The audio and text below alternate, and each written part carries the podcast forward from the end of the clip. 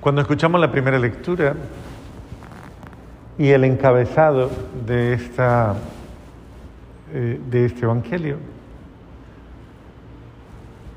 nos obliga a pensar en algo que es muy importante para lo que son verdaderamente las alianzas humanas, lo que significa la alianza en sí. Y, cuando hablo de la alianza estoy hablando más allá simplemente de una expresión marital, porque pienso que la expresión marital no es la única alianza que existe. Cuando estoy hablando de alianza, estoy hablando de la alianza que existe entre dos seres humanos y la alianza que existe con Dios. Esa alianza que, es un pacto, que es un acuerdo, eh, por medio del cual hay alianza de convivencia hay alianza eh, precisamente eh, de ayuda, de solidaridad, de servicio, de amor. Que si las personas no pactan esa alianza, pueden ser familiares, pueden ser hermanos, pueden ser esposos, pueden ser eh, cercanos, pero si no pactan esa alianza, si no la hacen, pues lastimosamente nunca van, nunca la van a asumir como ella debe ser, o sea, nunca, y nunca van a permitir que esa alianza consolide sus vínculos.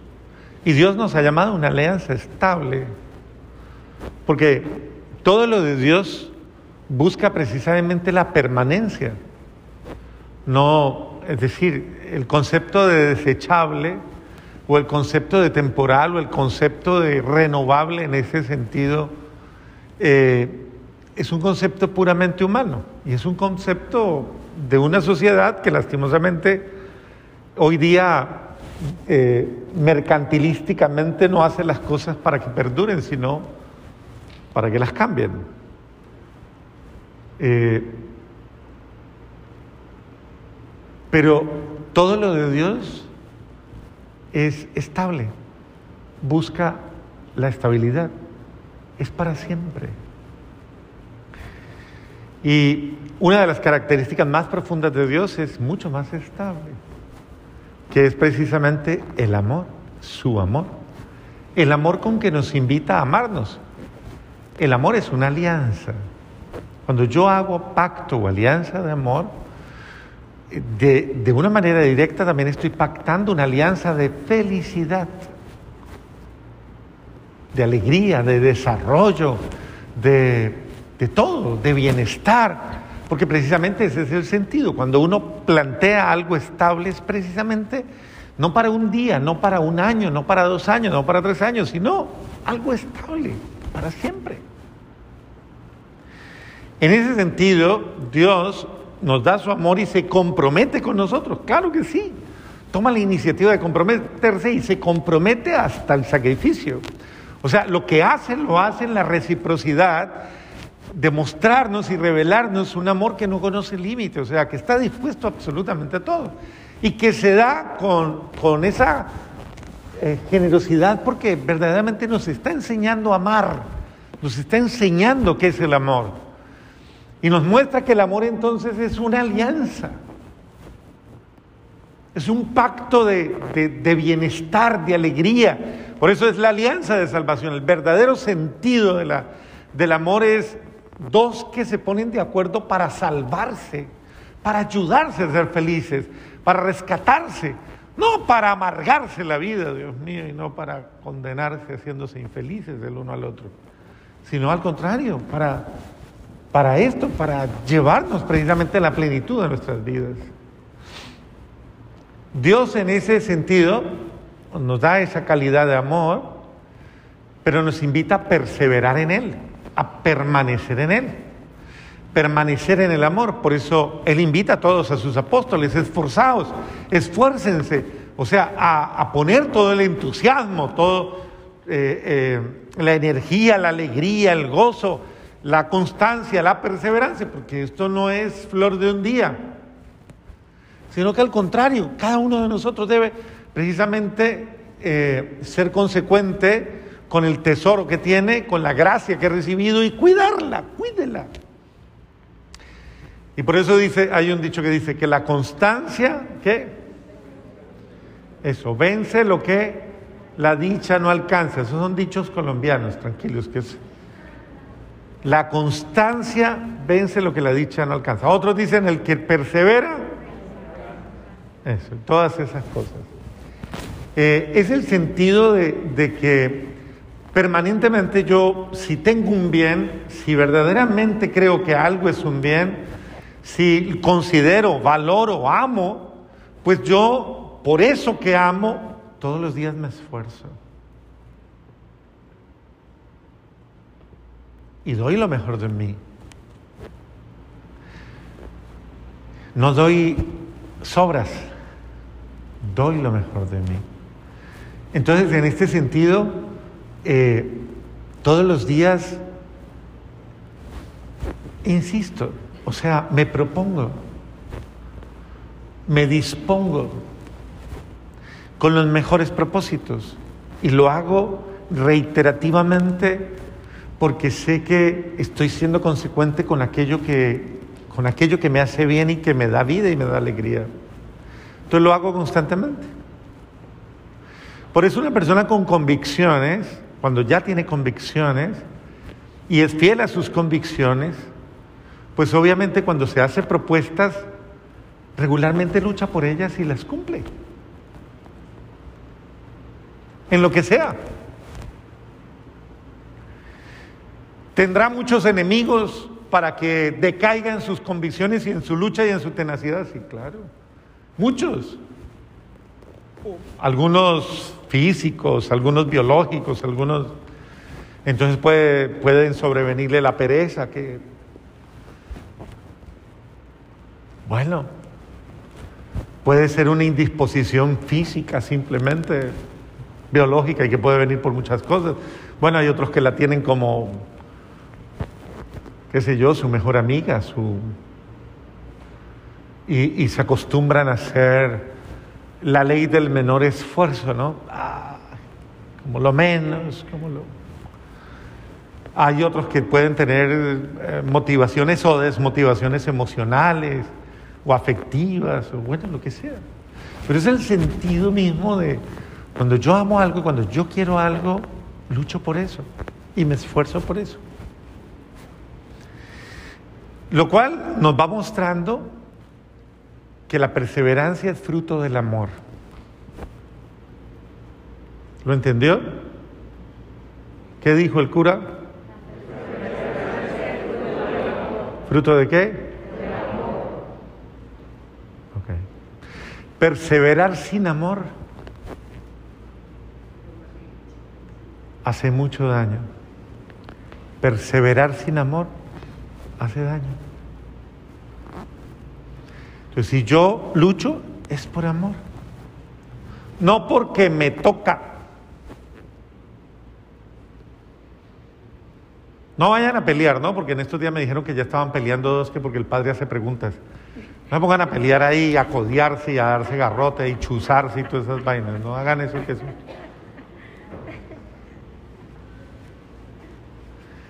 Entonces, muy sutil y muy delicadamente Pregúntele al de al lado sin que se sienta incómodo.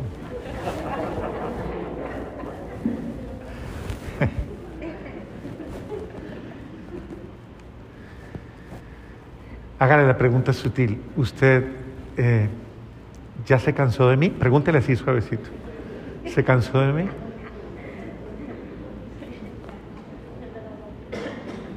Yo sé que es una pregunta difícil, no van a pelear, que ahora dicen el cura lo lleva a uno es para pelear allá. Entonces no se cansa, o sea, uno no se cansa. Por eso dice Santa Teresita del Niño Jesús, el amor no se cansa ni cansa. Ni cansa ni se cansa.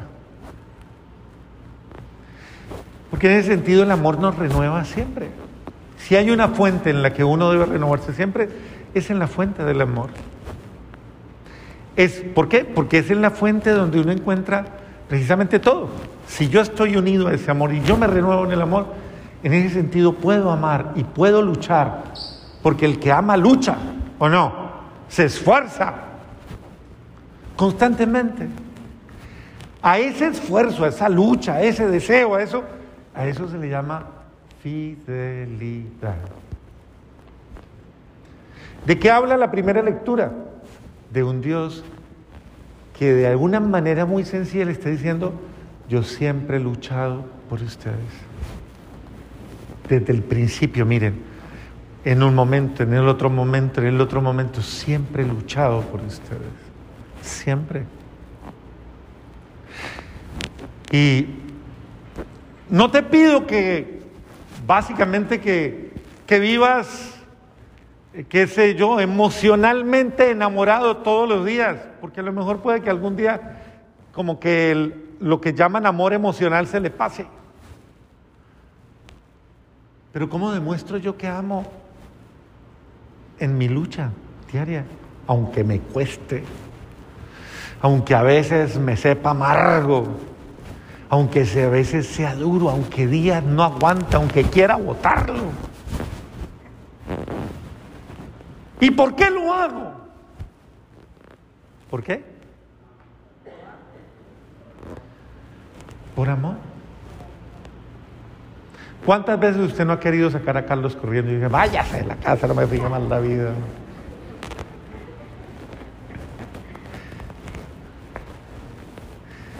Todos tenemos puntos límites y todos, absolutamente todos nos cansamos. Pero lo bello de esto es el amor. El que ama, el que ama no busca, no está buscando la forma para algún día poder encontrar la justificación. Señor. El que ama no deja. ¿No qué? No deja. No, deja. Eso no aguanta. Pues cuando uno ama, usted no anda con, como con el recurso, el recurso, ¿no? De, para poder separarme, o para poder irme, o para poder justificar mi incapacidad de amar. Porque en última es eso, mi incapacidad de amar. Eh, en ese sentido es que no hemos entendido el amor. Porque el amor ni es un sentimiento, ni es una emoción, ni es una... El amor es, es Dios, el amor es una persona, el amor es... Transformemos la otra realidad, es una fuerza que me da vida, es una gracia que me da aliento, es la esencia, es la fuente de mi vida, es la luz que me ilumina, es eso que me hace hacer lo que de otra manera no podría hacer. Pero es Él. Yo solo no puedo nada. Entonces, muchos de los fracasos en el amor no se dan porque yo sea malo o mala, o porque, sino porque yo no tengo la capacidad de amar, porque no lo tengo a Él. Y cuando yo no tengo ese amor de Dios en mi vida, mi capacidad de amar es nula, nula. Porque el amor, el único amor que puede hacerlo todo en mí y obrar en mí, es el amor de Él. Cuando Él me ama, yo amo. Y todos los demás atributos del amor. Cuando yo en su amor amo, perdono, comprendo, justifico, soy paciente, soy humilde y todo lo demás que a veces lo veo imposible. Claro, ¿cómo lo voy a ver posible si mi relación con Él es nula o pobre o incipiente o mediocre? Es su amor el que me llena y es su amor el que me impulsa y es su amor el que... Claro. Es que uno sin amor, es decir, sin Él, sin amor, sin Él, no funciona. Pero es importante recordar que el amor no es un esfuerzo personal no es un movimiento personal, no es un... No, porque no es eso. No lo es. Por eso la gente canta cancioncitas como Canta Maía, una canción que se sabe Laura mucho. ¿Se acuerda esa canción? Le dice, se me acabó el amor. ¿Cómo es que dice? Se fue así nomás sin avisármelo. Hasta la canto bonita, ¿no?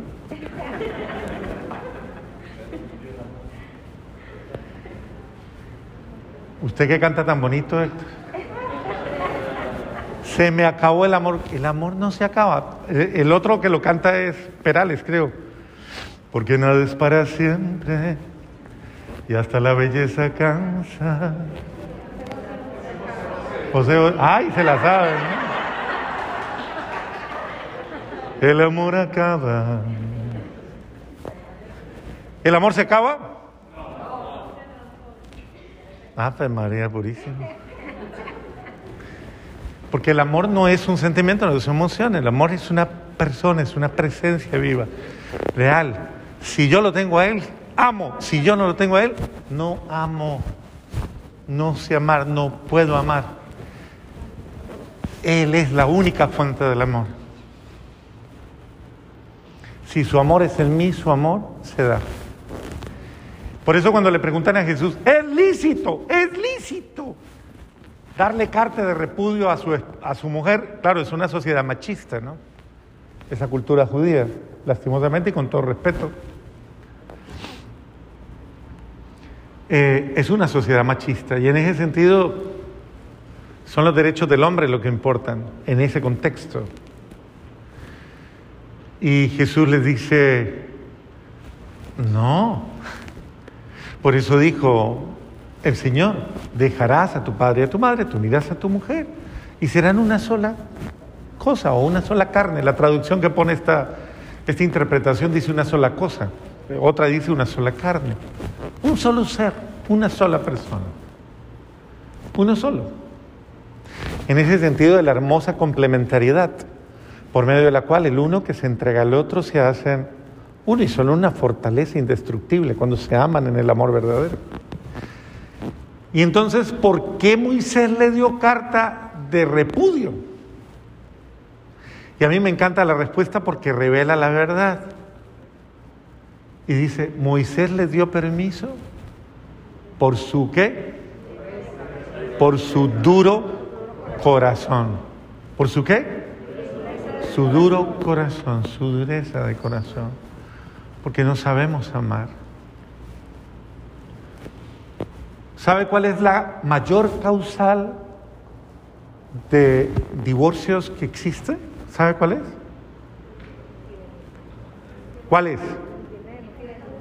La infidelidad, la de esta. No, ¿sabe cuál es? ¿Cuál es?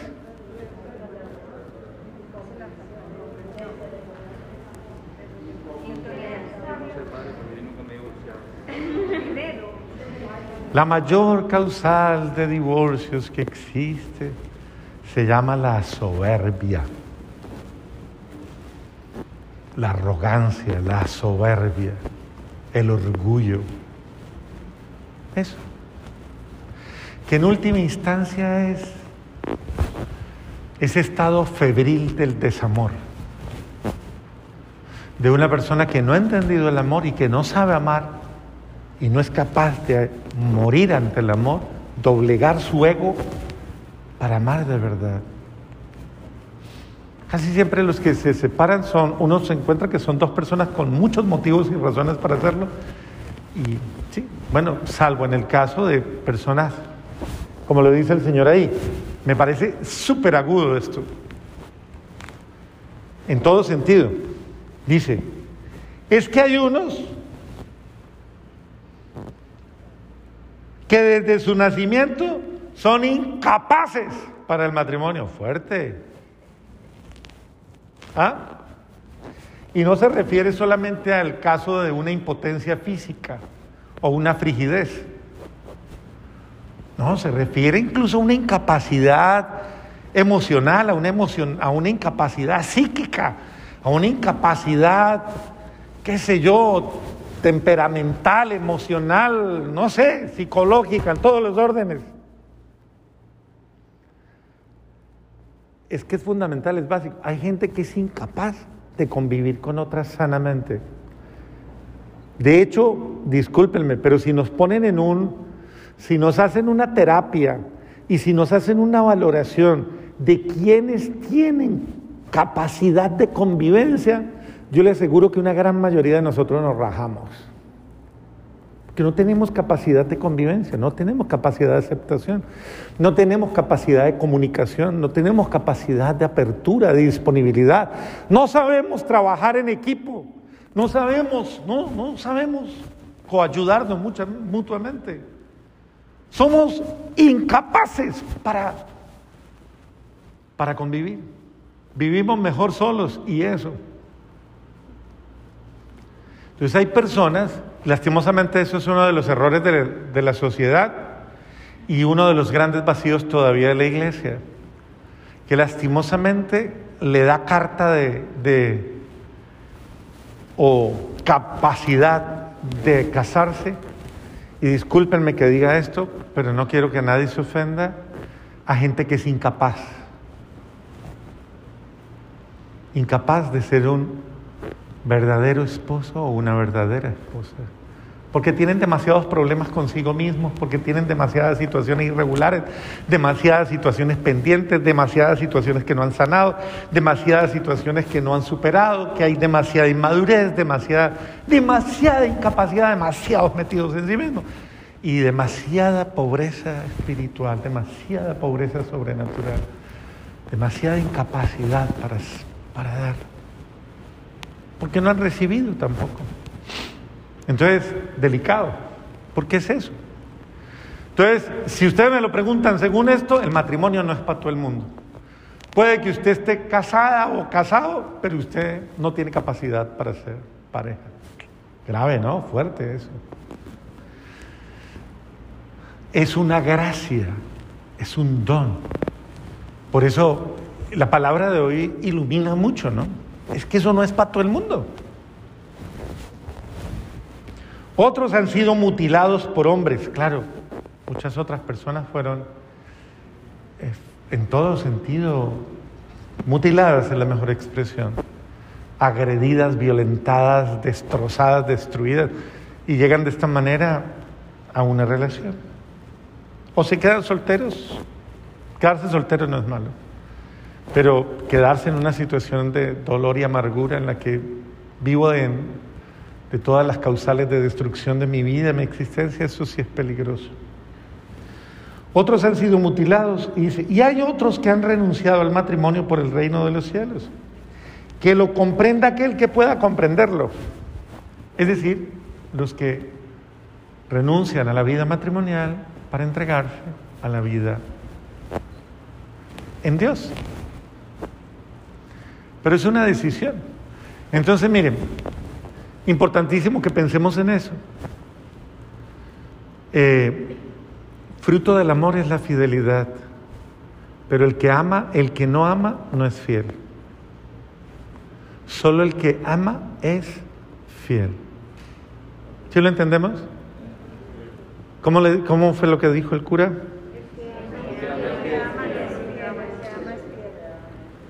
El que ama es, o sea, el que ama lucha, el que ama se esfuerza, el que ama persevera, el que ama insiste, persiste, resiste.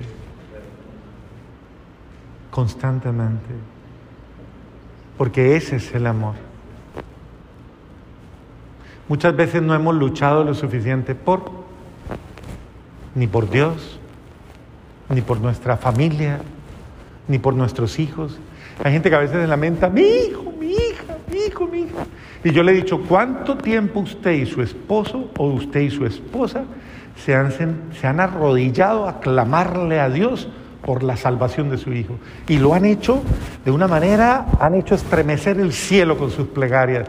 ¿O cuántos sencillamente han, se han quejado, se han lamentado, se han pasado echándole la culpa a todo el mundo y dicen, mi hijo, mi hijo, rece por él, rece por él. Sí, pero rece usted también.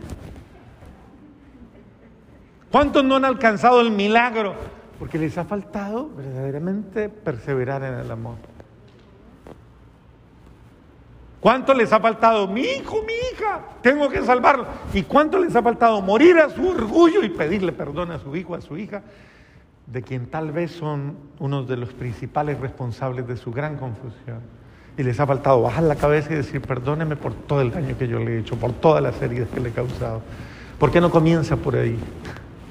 Y así sucesivamente, porque el que ama verdaderamente hace sacrificios, aunque le cueste la vida, se entrega, porque el amor es perseverar en esa actitud de dar lo mejor de mí para salvarte, para ayudarte. No para yo sentir placer, no para yo sentir satisfacciones.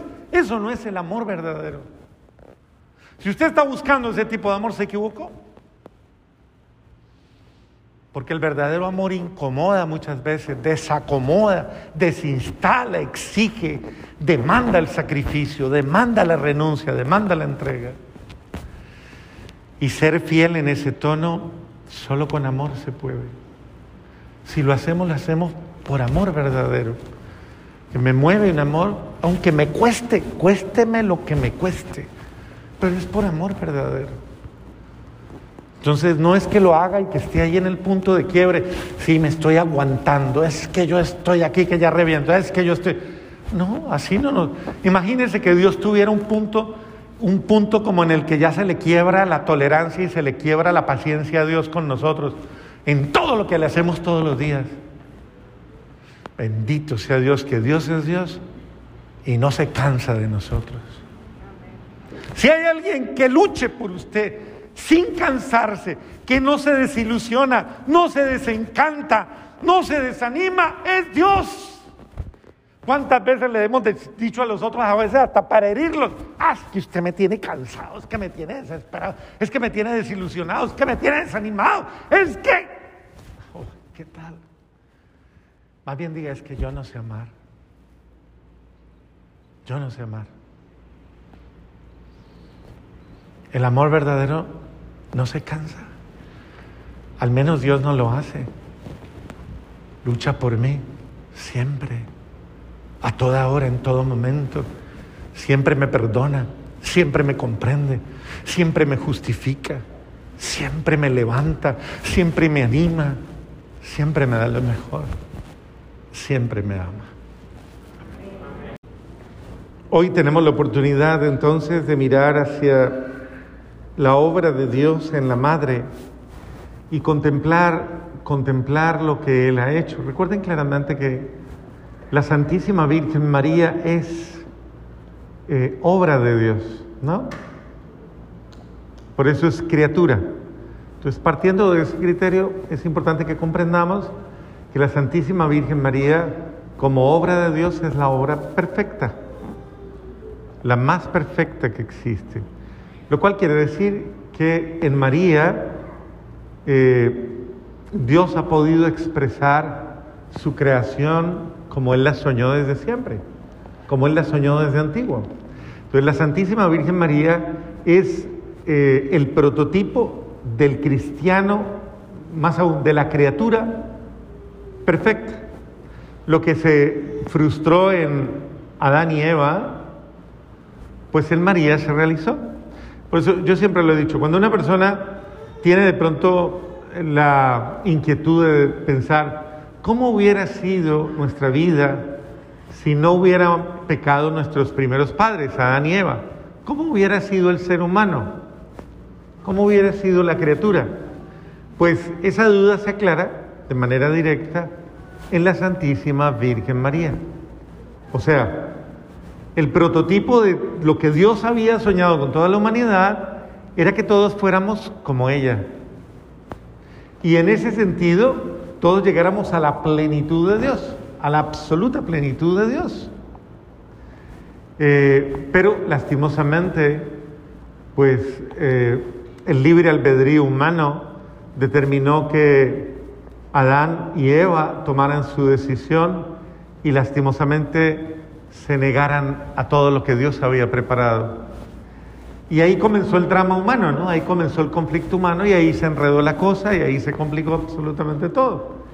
Y desde esa perspectiva, pues viene todo el sentido del sufrimiento, apareció, apareció todo. Apareció la muerte, apareció el dolor, apareció eh, todas las realidades de la carne, las eh, fragilidades humanas, eh, absolutamente todo eso cayó y cayó y apareció en el mundo reinante de una manera cada vez más fuerte la acción del mal, la acción de lo malo o la acción del demonio como tal. esa acción del el príncipe, por decirlo de alguna manera, de su, de su mundo, de su desorden, el príncipe de su confusión. Y lastimosamente eh, podríamos decir que tras el engaño de Eva, todos aquellos que tristemente en muchos momentos caemos en el mismo engaño, hemos tenido la triste historia de conocer el pecado. Y por el pecado, pues la muerte. Entonces, eh, no es lo que Dios haya querido con nosotros, pero pues es la realidad humana. Por eso, como dice el apóstol San Juan, quien dice que no, es, no ha pecado es un mentiroso.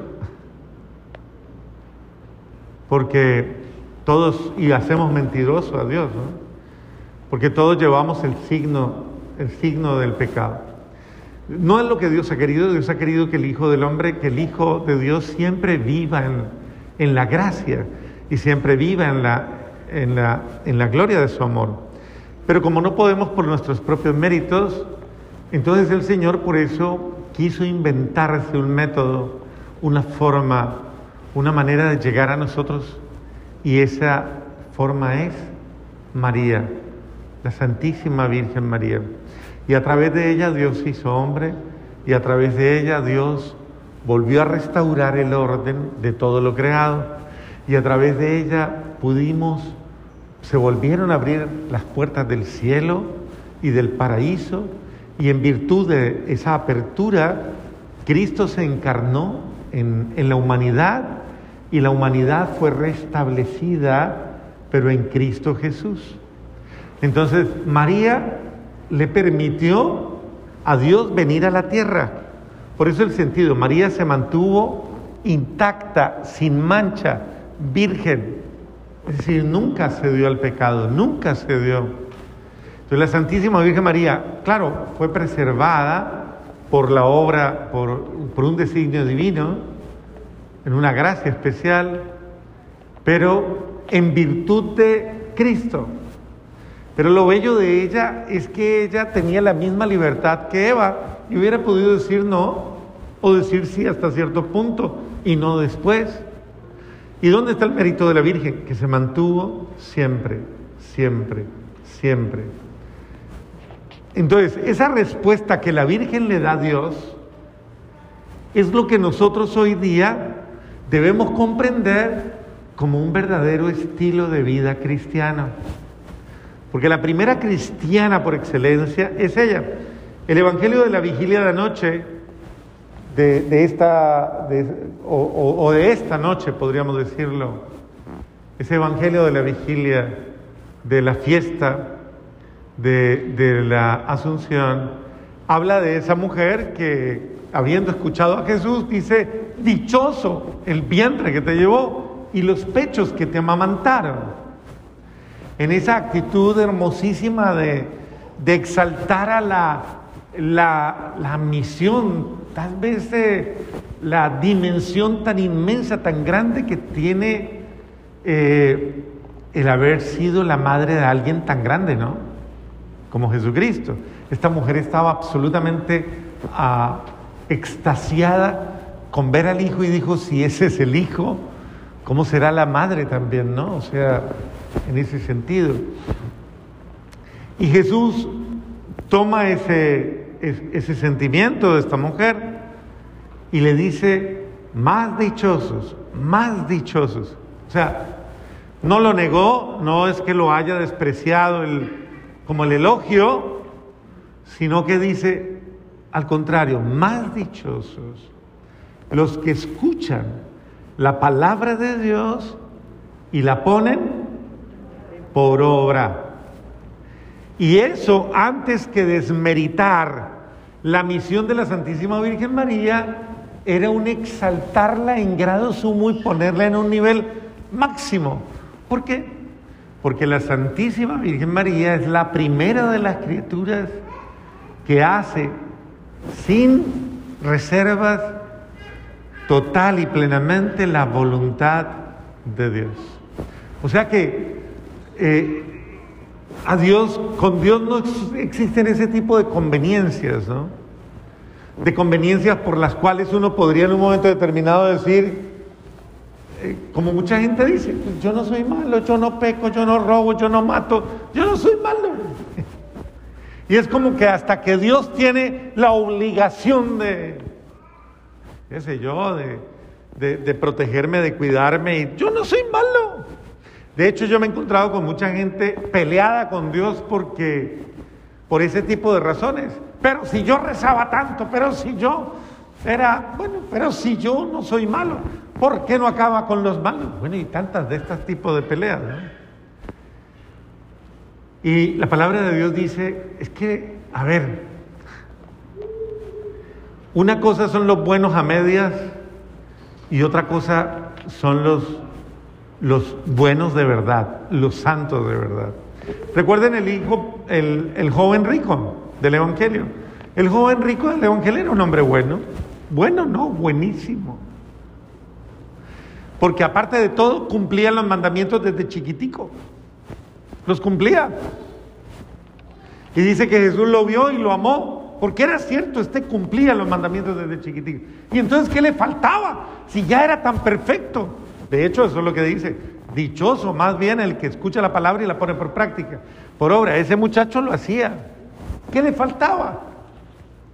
Y Jesús se voltea y le dice, te falta algo. Si quieres ser perfecto, si quieres ser perfecto, te falta algo. Ve, vende todo lo que tienes, dáselo a los pobres y luego ven y sígueme y tendrás un tesoro en el cielo. Y esto le movió el piso al muchacho, lo puso en crisis, porque volteó a mirar todos sus camellos, sus eh, servidores, sus ropas, sus comodidades, su alcurnia, sus privilegios. Y no fue capaz de mirar, y vio a Jesús tal vez pobre, tal vez descalzo, tal vez con un hábito muy sencillo, tal vez sus apóstoles flacos, famélicos ahí mirando. El otro volteó y miró esa escena tan terrible, se miró a sí mismo y volteó a mirar todo lo que él tenía y tal vez pensó en sus castillos, en sus tierras y en sus cosas. Ve y vende todo lo que tiene, dáselo a los pobres y luego vente así, así sígueme. Y él miró todo eso y dijo, no, para vivir como estos, no. Para aguantar hambre como estos, no, no, no, no. Y andar así de mal vestido, menos todavía, no. Y le costó mucho porque tenía muchos bienes. Y dice que inmediatamente frunció el ceño, se puso muy triste, se dio media vuelta y se fue y nunca volvimos a saber de él. Dicen que es el gran ignorado del Evangelio. Nunca hizo una historia. Estuvo llamado a seguir a Jesús, a ser apóstol. Hubiera sido uno de los apóstoles.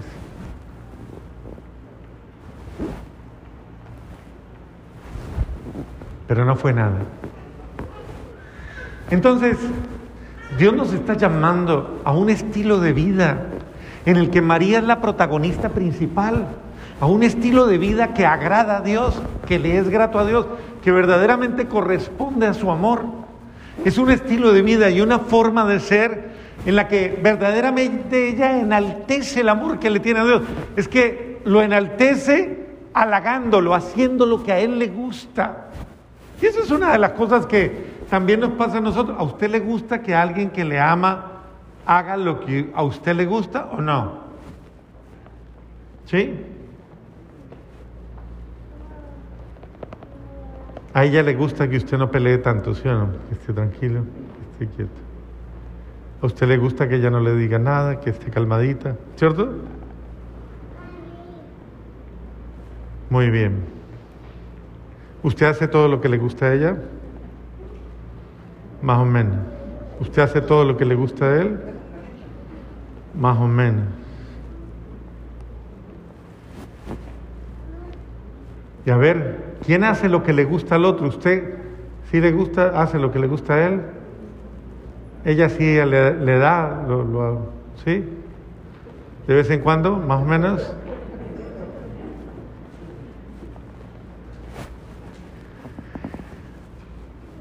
Este es el sentido de, ¿cómo es de bello?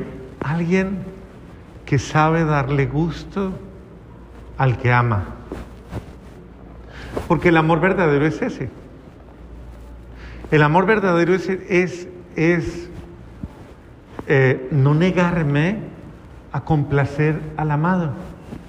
Cuando el amado, obvio, cuando el amado lo que espera es algo digno, ¿no? Algo digno, no algo indigno. Si a usted, uno que se llame amado o amada, le propone hacer algo indigno de usted, usted tiene todo pleno derecho a decir, qué pena, pero eso no es amor, eso no lo hago. Porque eso es, eso es falso, eso es falso. Pero cuando alguien te propone hacer algo digno, algo verdaderamente, pues es que sí, yo no pierdo, yo crezco, al contrario, yo soy mejor persona cuando hago lo mejor, cuando soy bueno. Y a nadie le debe molestar que usted sea bueno, ¿o sí? A nadie le debe molestar que usted tenga buen corazón, que tenga buenos sentimientos, que haga el bien. Pues la Virgen María es un modelo, es un modelo de hacer lo bueno. Yo no creo que José viviera bravo con María toda hora, peleándole a ella. Y ahora se va a ir tres meses para allá donde su prima. ¿Tres meses? ¿No le parece el colmo? ¿Y me va a dejar abandonado? ¿Quién me va a cocinar? ¿Quién me va a lavar la ropa? ¿Quién me va a ayudar? ¿Quién va a hacer aseo la casa? Porque son las preguntas normales de una pareja, ¿no? Yo creo que José, muy comprensivo, dentro de una actitud muy bonita, dice, lo que tú vas a hacer es el bien. Otro se pone bravo también porque lleva al muchachito ahí en la barriguita y le dice, y se va a ir por allá. ¿Cuánto tiempo en mula, en esa mula brincando? ¿Qué tal que se le venga al muchachito? ¿Qué tal que le pase algo en el camino? Vea que, porque son todos los todas esas escenas familiares en las cuales como que a alguno le molesta lo que el otro hace. Yo sé que eso no les pasa a ustedes. ¿A usted le molesta lo que hace su esposo? ¿Cierto que no? ¿Le molesta lo que hace su marido? No, yo sí. A veces, diga más bajito eso. A ver. ¿A usted le molesta lo que hace su mujer? ¿Le molesta? ¿Sí le molesta? ¿Ah? ¿No, se quieren confesar hoy?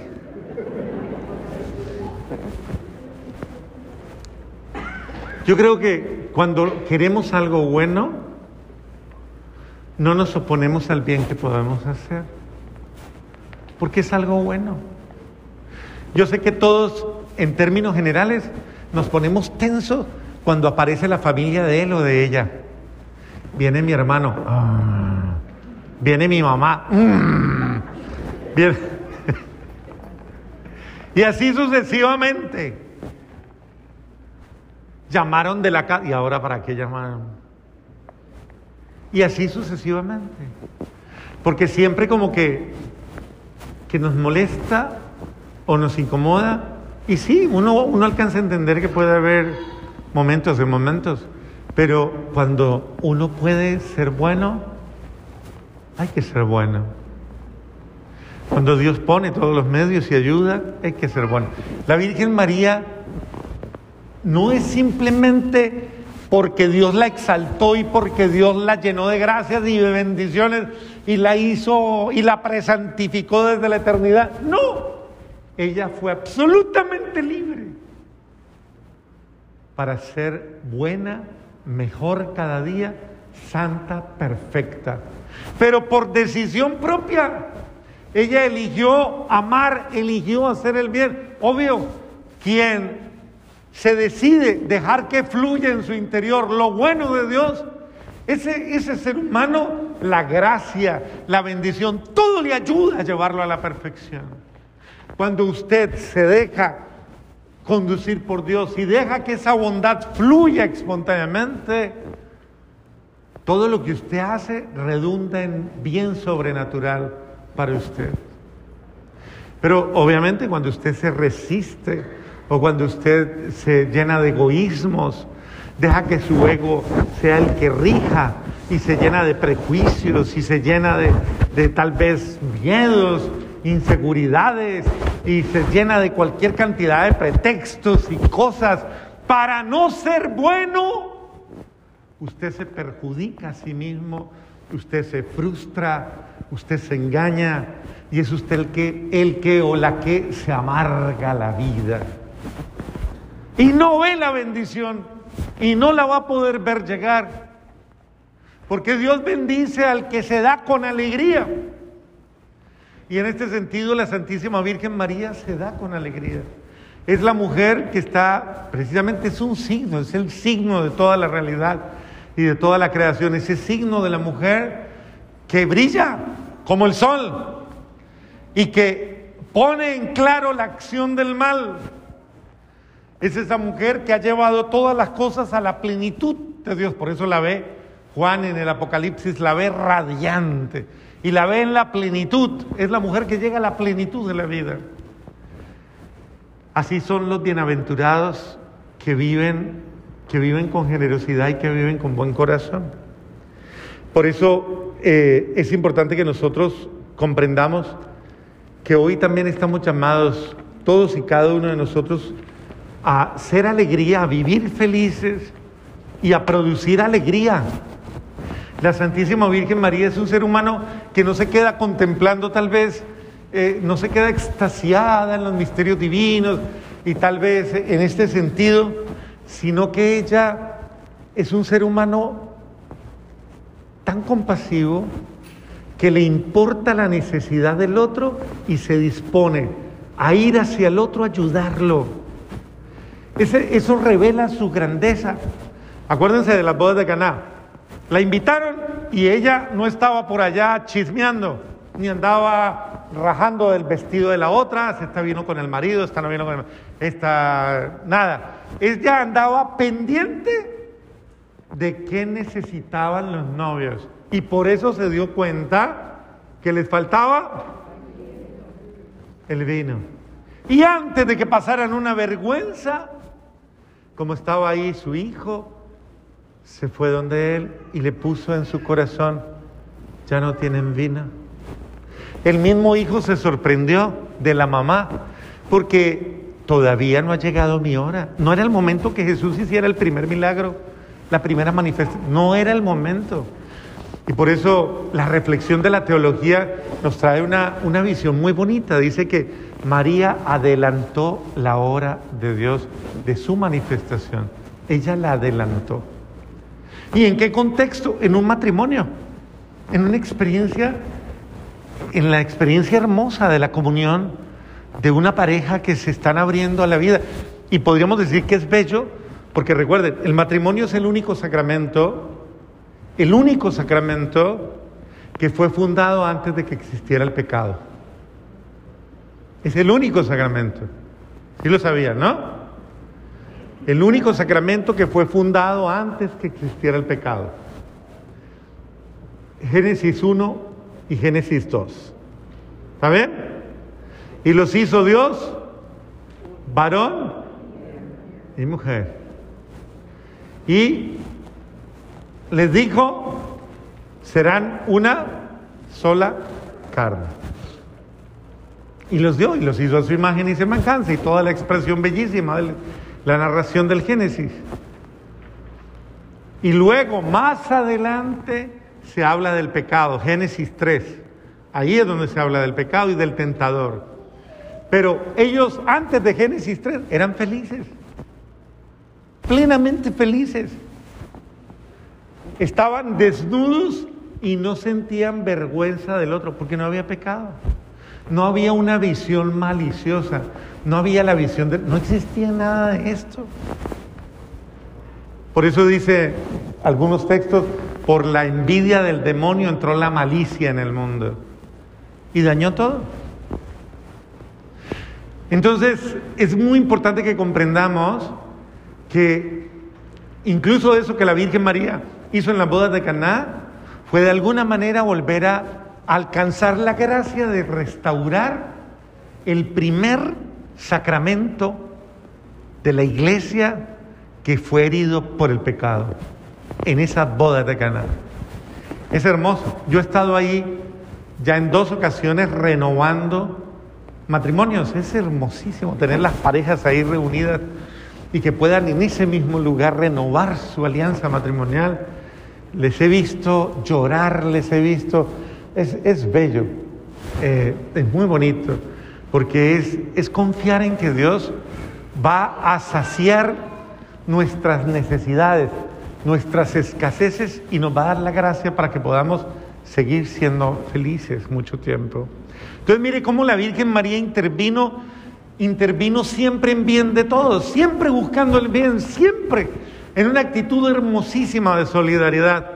Entonces, hablar hoy día de la Santísima Virgen María, que es asunta al cielo, que es llevada a Dios, claro, es la mujer que todo en su vida lo llevó siempre a Dios, lo llevó a Él, todo absolutamente lo hizo por amor a Él. Así que podríamos decir casi que este momento es el momento culmen en el cual esta mujer que todo lo llevó a Dios, ahora Dios la lleva a él, a ella. María no sube al cielo por mérito propio, porque eso se llama ascensión. Eso lo hace solo nuestro Señor Jesucristo, que es Dios. La Santísima Virgen María sube al cielo porque es llevada por Dios. Dios la, la, la, y la lleva en cuerpo y alma. Por eso su cuerpo incorrupto nunca lo tocó el pecado, entró en el cielo, es el único, además de, obviamente, el cuerpo de Cristo, nuestro Señor, pero el cuerpo pleno de María, porque aún el cuerpo de Cristo era cuerpo de María. ¿De dónde lo tomó? Era el cuerpo de María. Entonces, ese cuerpo de la Virgen María es el único cuerpo que ha entrado incorrupto al cielo cuerpo y alma.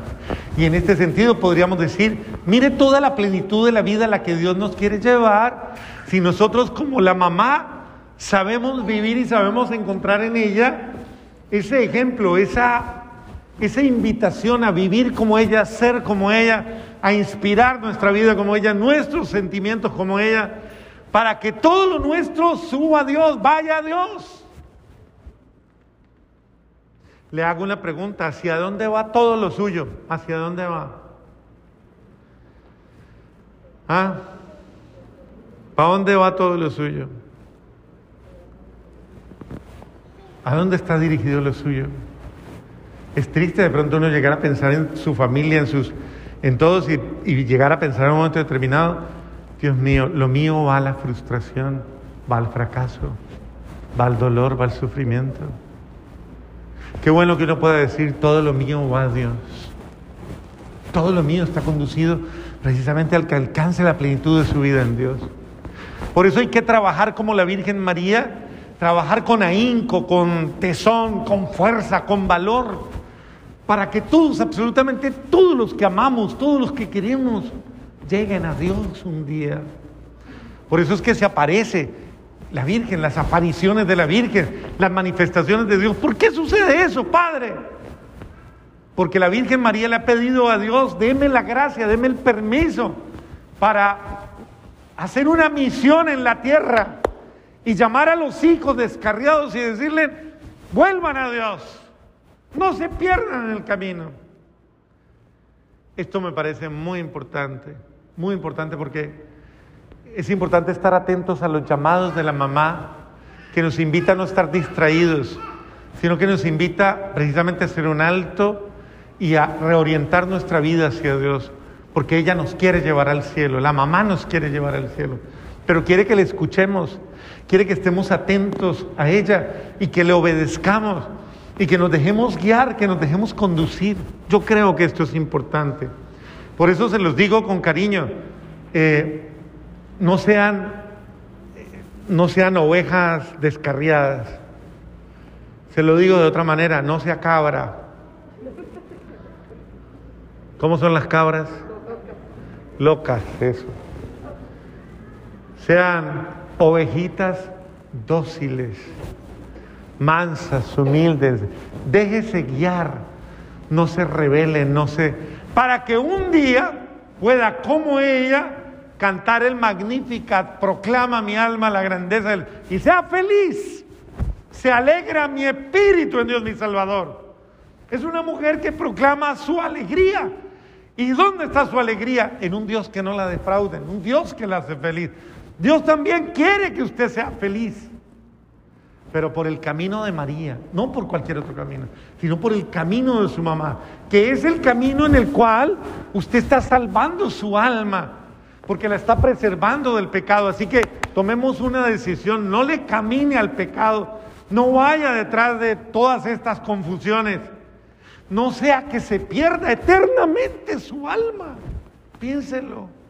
Es que no estamos hablando de un ratito, estamos hablando de eternidad. Tal vez, eh, créalo, tal vez para muchos esta es el último tiempo, la última oportunidad de hacer algo por su salvación. Usted no sabe si se va a morir mañana, o hoy, o ahorita en un ratito.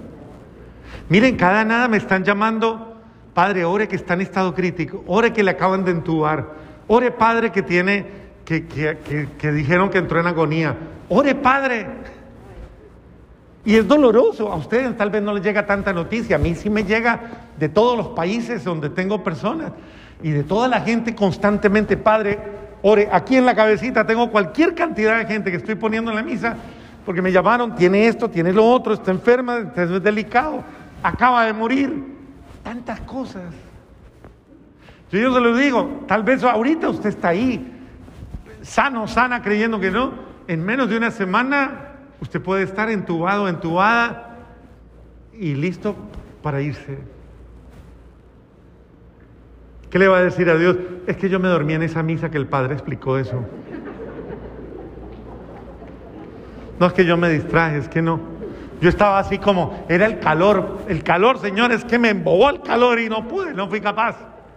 Yo no entendí. Señor, Dios mío, Dios le está hablando, Dios le está llamando, Dios le está diciendo, yo le quiero salvar, yo quiero llevarle al cielo, pero quiero que usted lo, nadie lo puede hacer por usted, nadie puede ser bueno por usted, nadie puede hacer acciones acciones de amor, acciones de vida nueva por usted.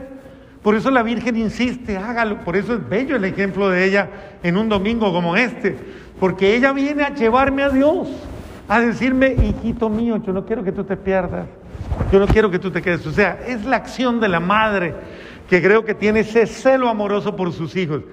Y por eso es importante que hoy la honremos a ella y que en ese mismo sentido escuchemos la voz de ella, que ella también viene a decirnos, Dios quiere liberarte, Dios quiere sanarte, porque Dios es bueno y quiere hacer contigo cosas maravillosas, pero solo permite, un, solo necesita una cosa Dios, que tú le permitas a Él ayudarte, que Dios le permita salvarte y que me dejes a mí, que soy tu mamá, tu mamá, acompañarte, guiarte para que tú te puedas salvar. Amén.